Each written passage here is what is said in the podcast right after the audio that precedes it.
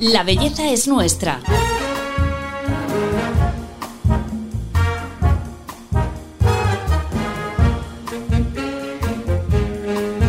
Un podcast de Telva. Nos hemos convertido en expertos en principios activos y dominamos como nadie la terminología cosmética.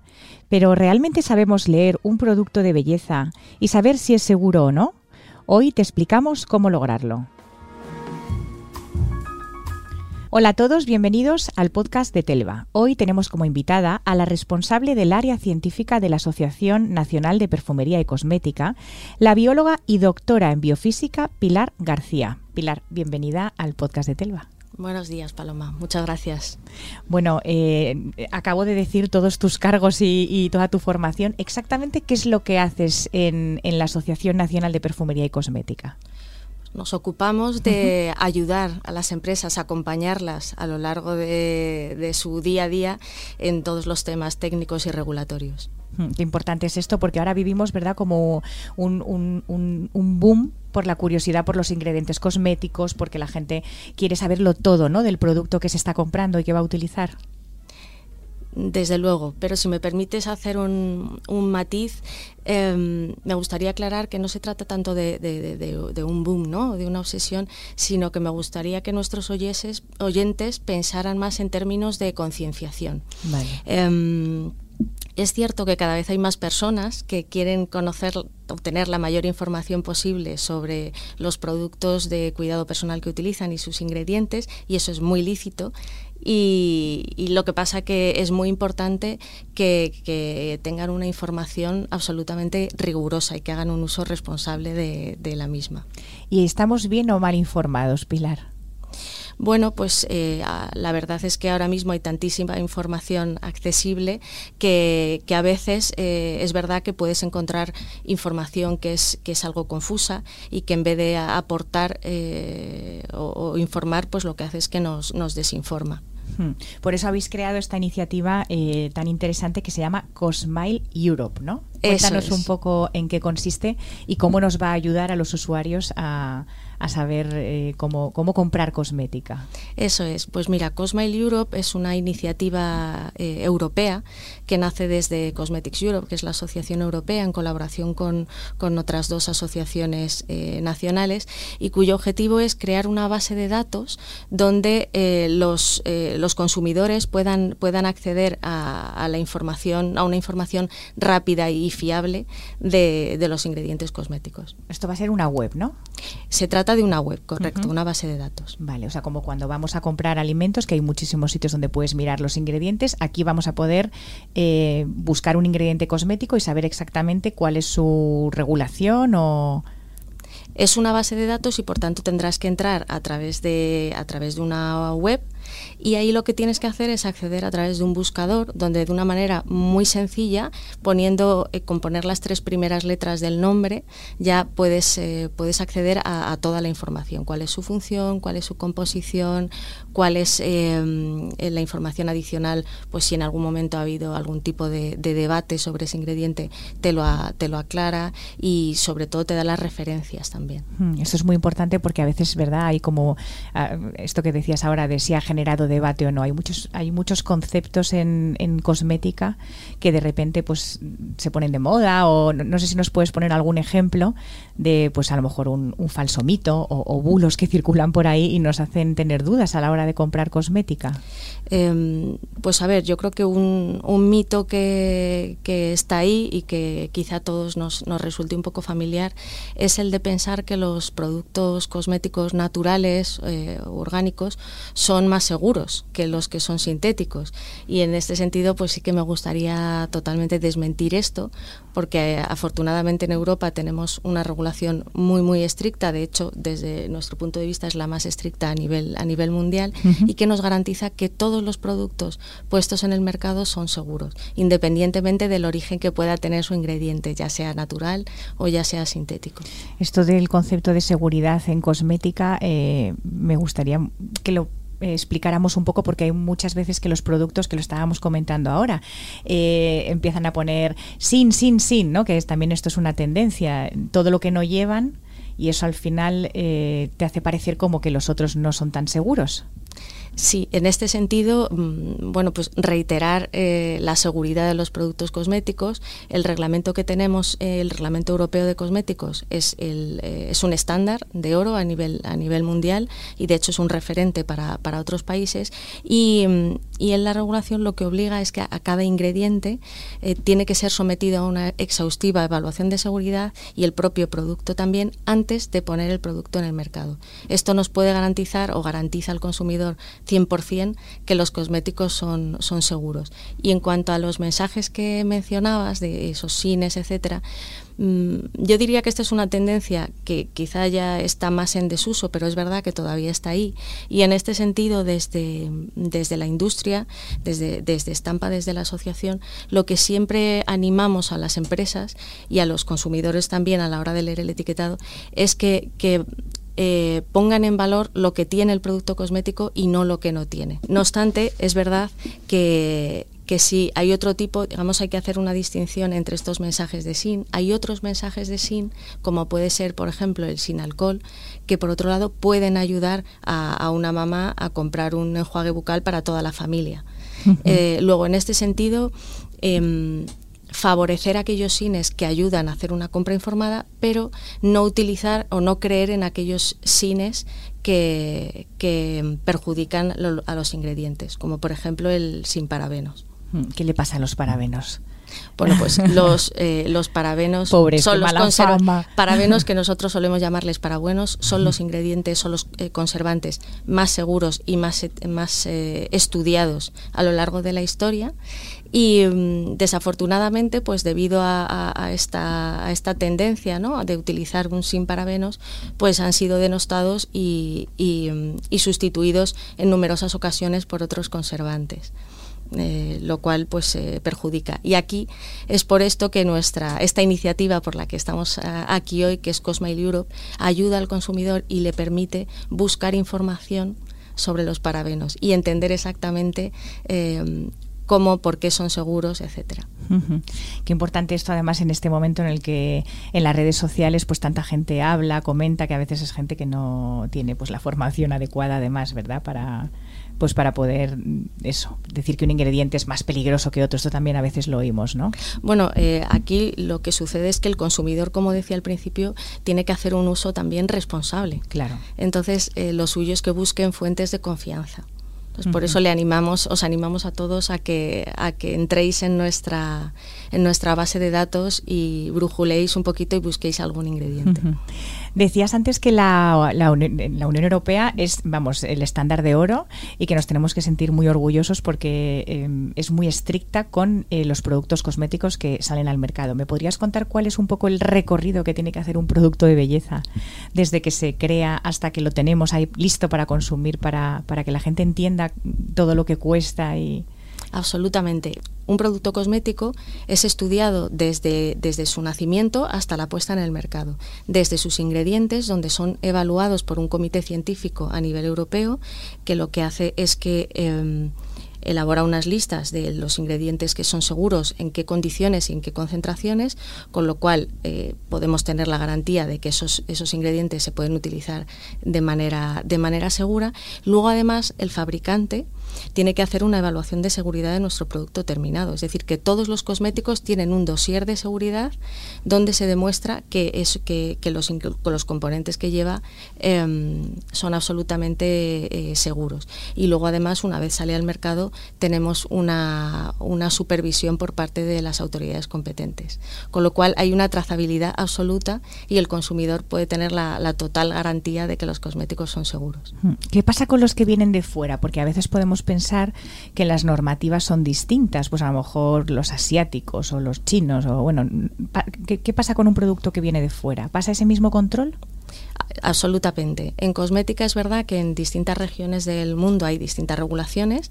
Lo que sucede es que en Europa tanto los productos que se fabrican aquí como los productos que se importan tienen que cumplir con la legislación, exactamente la misma con lo cual nos deben ofrecer las mismas garantías de, seguridad. Hmm, esto es muy interesante explicarlo porque también hay una moda con el tema, por ejemplo, del cruelty free, que, eso, eh, por ejemplo, en Telma, en Telva estamos todo el rato explicando lo que por mucho que un producto ponga ese reclamo, no significa, vamos, que está prohibido en Europa testar en animales, que los que no lo ponen también son cruelty free. Exacto, exacto. Em, ese mensaje es, absolutamente eh, erróneo porque da al consumidor a pensar que el que no lo lleva no, no ha pasado esos... Eh, eh, ha ensayado en animales. ¿no? ese mensaje, de hecho, lo que se conoce como alegación de lo obvio, ese mensaje no, no debe darse y está absolutamente prohibido en, en Europa. Bueno, en Estampa, que sois muy de datos, eh, yo sé que nos puedes contar también, eh, que tenemos aquí para comentar, eh, cuántos cosméticos solemos consumir aproximadamente por persona. Pues mira, los datos cotejados desde Cosmetics Europe, que es la asociación europea, nos indican que el consumidor europeo utiliza una media de siete cosméticos al día. Pero en España estamos un poquito por encima y se utilizan entre 8 y 10 cosméticos y además se ha visto que esta tendencia, por los datos presentados em, en, la radiografía del sector del año pasado, está todavía en, aumento. Es decir, que el, que el, consumidor, volviendo a ese término del que hablábamos de, concienciación, ¿no? está, está cada vez más, más preocupado por su, por su bienestar. Eh, y, por utilizar productos absolutamente eh, garantistas. ¿no? Además de grandes consumidores, somos también grandes productores, ¿verdad? Que esto mucha gente no lo sabe también. Sí, somos grandes productores y creo que estamos en el quinto puesto de, de producción de cosméticos. De la Unión Europea. De la Unión Europea, correcto. Pilar, enséñanos a leer un cosmético. Si vamos a un, me da igual, a un supermercado, a un centro de belleza, a la farmacia, ¿qué es lo que tenemos que hacer cuando, cuando tenemos que decidir comprar un producto? Vale, pues en un, en un producto cosmético, cuando leemos en el etiquetado, hay cierta, eh, cierta información que es absolutamente eh, obligada conforme al reglamento y ahí tendríamos, pues en primer lugar, el, eh, el nombre o la dirección de la persona responsable, que lo, viene a ser lo mismo que la empresa que pone, la marca que pone ese producto en el mercado. Em, luego tendríamos también obligatorio la función de nuestro producto, es decir, si se trata de una crema hidratante o, de una crema con un efecto lifting, etcétera. Em, también es obligatorio indicar el contenido neto de nuestro producto, ya sea en gramos o sea en, es decir, en volumen o en peso. Y luego también eh, tenemos que indicar lo que es súper importante, los ingredientes. ¿Cómo se indican? Se indican con la palabra ingredients y luego se, indican eh, de manera decreciente, es decir, de mayor concentración a menor concentración, de modo que el consumidor puede perfectamente identificar la composición del producto mm. cosmético. Eso es el famoso INCI, ¿no? Ese es el famoso INCI. INCI significa, eh, es un estándar de, nomenclatura internacional para los ingredientes cosméticos. ¿Y qué más tenemos eh, en el etiquetado, en esa lista de ingredientes? Al final del todo es obligatorio indicar las sustancias alérgenas, es decir, aquellas sustancias que, pueden eh, tener un, potencial poder de sensibilización. De forma que si yo soy alérgica a un ingrediente, lo primero que hago es buscar en el cosmético e identificar si lo tiene o no lo tiene. Vale, eh, luego otra cosa que también me está viniendo a la mente es el tema del canal en el que compramos el producto, que puede parecer que por comprarlo en un sitio eh, nos parece que estamos más seguros que a lo mejor en otro que, o, que, la calidad puede ser peor. Eso, todos los productos pasan los mismos controles. Todos los da igual que sea de supermercado, que sea de, ¿no? Exactamente, me da igual que sea una superficie, una gran superficie o que sea una farmacia. Todos los productos tienen que cumplir con la misma, con la misma legislación. ¿Cómo funciona la normativa de seguridad de los ingredientes? Pues eh, nuestro reglamento, como decía, lo que hace es que obliga, en primer lugar, a que cada ingrediente sea sometido a una, exhaustiva evaluación de seguridad y se tiene que incluir en lo que se conoce como el dossier del producto, donde indica qué ingredientes y en qué concentraciones se, se puede utilizar y luego una vez eh, ese producto se notifica, se, se, pone en conocimiento de las autoridades, pues entonces ya se pone en el mercado y ahí está sujeto a, la supervisión de las autoridades, de modo que si en algún caso eh, observasen que algún producto pues no cumple, tiene algún ingrediente que no está regulado, etcétera, inmediatamente eh, habrían de, retirarlo o de tomar las medidas oportunas. Todo esto que estás contando también sirve como argumento para estas modas que a veces surgen también de cremas caseras, eh, mascarillas hechas con ingredientes de tu nevera, todo eso al final eh, que muchos dermatólogos nos explican, pues que no precisamente no pasan todos estos controles y, y pueden darte una reacción que por mucho que parezca natural hacerse una mascarilla con yogur, no es buena idea. No es buena idea, definitivamente eh, no, no lo es. Em, en cosmética los, productos cosméticos se fabrican bajo lo que se conoce las buenas prácticas de fabricación, siguen una norma estandarizada, una ISO, eh, y, esto lo que, lo que garantiza es que, es que efectivamente sean, sean seguros. ¿Qué sucede si yo fabrico un producto casero y me lo aplico y tengo una reacción? Lo que sucede es que si voy a, si voy a mi médico, mi médico no sabe qué lleva no me va a poder ayudar porque no sabe qué ingrediente lleva, en qué concentraciones y no va a poder tomarla o ponerme un tratamiento adecuado. De modo que, que, mm, no, no, lo, lo desrecomendamos totalmente. Bueno, Pilar, eh, como sabía que venías hoy, yo ayer me metí en la web que es cosmileeurope.eu y mm, aparte que me parece facilísima de utilizar, mm, viene en todos los idiomas de la Unión Europea y tiene un registro de 30.000 ingredientes, que es muchísimo. Cuéntanos un poco. Eh, efectivamente, Cosmile Europe está disponible en 14 idiomas a día de hoy y además esperamos que ese número vaya, vaya aumentando, puesto que ha sido un trabajo conjunto de Cosmetics Europe y las asociaciones nacionales de la Unión Europea se puede acceder a, casi 30.000 ingredientes, 30.000 sustancias y además, como, como, ya comentábamos, la manera de acceder es súper súper fácil y súper sencilla. Y la información que obtenemos pues es una información eh, de total confianza y contrastada científicamente. Hmm. Si quieres, pues bueno, eh, ¿cómo se puede acceder? Por comentar un poquito desde el punto de vista eh, práctico, pues tiene una pestaña donde pone base de datos, pinchamos y ahí nos despliega un buscador entonces ahí tenemos que introducir el, nombre de nuestra sustancia, pues ya sea eh, su nombre común o su INCI, y simplemente de hecho ya con poner las tres primeras iniciales te, hace todo un, te saca todo un desplegable, eliges la sustancia que quieras, pues por ejemplo en el caso de los parabenos podemos poner eh, uno de los parabenos, clicamos y entonces ahí lo que nos despliega es por un lado cuál es la función que tiene, nos dirá función conservante, en qué productos cosméticos se utiliza, pues, eh, en el caso de los parabenos es que se utilizan en, en casi todos los cosméticos. Además nos da información de en qué otros productos, además de los cosméticos, podemos encontrar este conservante y luego en, el caso de que sea un ingrediente que haya tenido un gran histórico de evaluaciones, como es este caso, pues también vemos ahí todos los estudios que se han hecho, nos lo explica además con un vocabulario súper cercano y yo creo que está, que está muy bien y de manera muy, muy sencilla. Están todos los ingredientes sintéticos y naturales, absolutamente todos. Eso es. Te indica también cuál es la procedencia del origen. Es decir, si buscamos por aloe vera, pues ahí nos indicaría que es una sustancia y su origen, origen natural, etcétera. Que aquí otra vez volvemos a mencionar que porque sea natural no significa que sea más seguro. Eso Lo sintético pasa los mismos controles como demuestra esta web. Eso es. 30.000 ingredientes y cuántos están, porque claro, estos son los que están eh, investigados y, y ya aprobados, pero me imagino que habrá muchísimos más que están en proceso de. No, realmente de dónde se nutre o cuál es la información que nos encontramos en Cosmile Europe. Nos encontramos la información, por un lado, de la base de datos COSIN, que, es una base de datos que seguramente el consumidor no, la tiene muy a mano porque es más...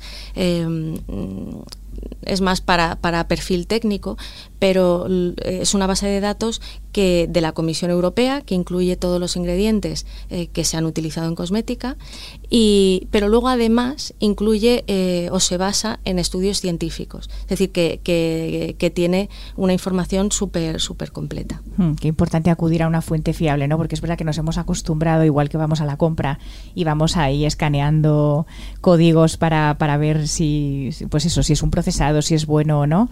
Eh, con la cosmética también hay muchos, muchas aplicaciones, ¿no? Entonces es importante saber a cuál acudir. Claro, ahora mismo hay tanta sobreinformación que, bueno, más que sobreinformación, a veces es desinformación. Entonces, por eso es eh, absolutamente fundamental tener, eh, tener alguna herramienta que nos ayude a, a encontrar información de confianza, como es el caso de Cosmail Europe. Bueno, Pilar, pues para cerrar el episodio eh, me gustaría pedirte que nos dijeras eh, en cinco claves por qué tenemos que sentirnos seguros con la cosmética.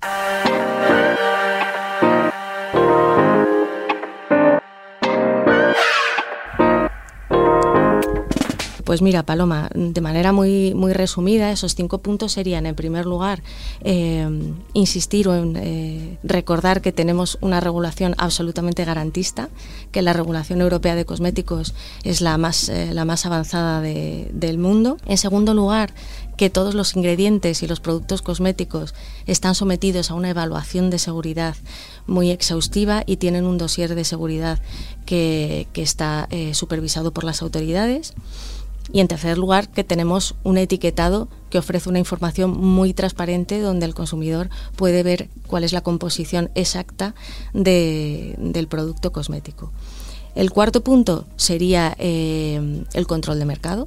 Todos los productos cosméticos que se ponen en el mercado están supervisados por las autoridades competentes. Y por último, insistir en que el consumidor también tiene que aportar su granito de arena y tiene que, tiene que, buscar esa, esa, información o adquirir esos productos en, en sitios de confianza. Supongo que podría estar bastante cabreado con lo que me pasó. Pero cuesta seguir enfadado cuando hay tanta belleza en el mundo.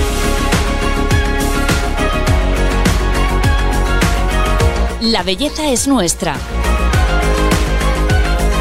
Un podcast de Telva.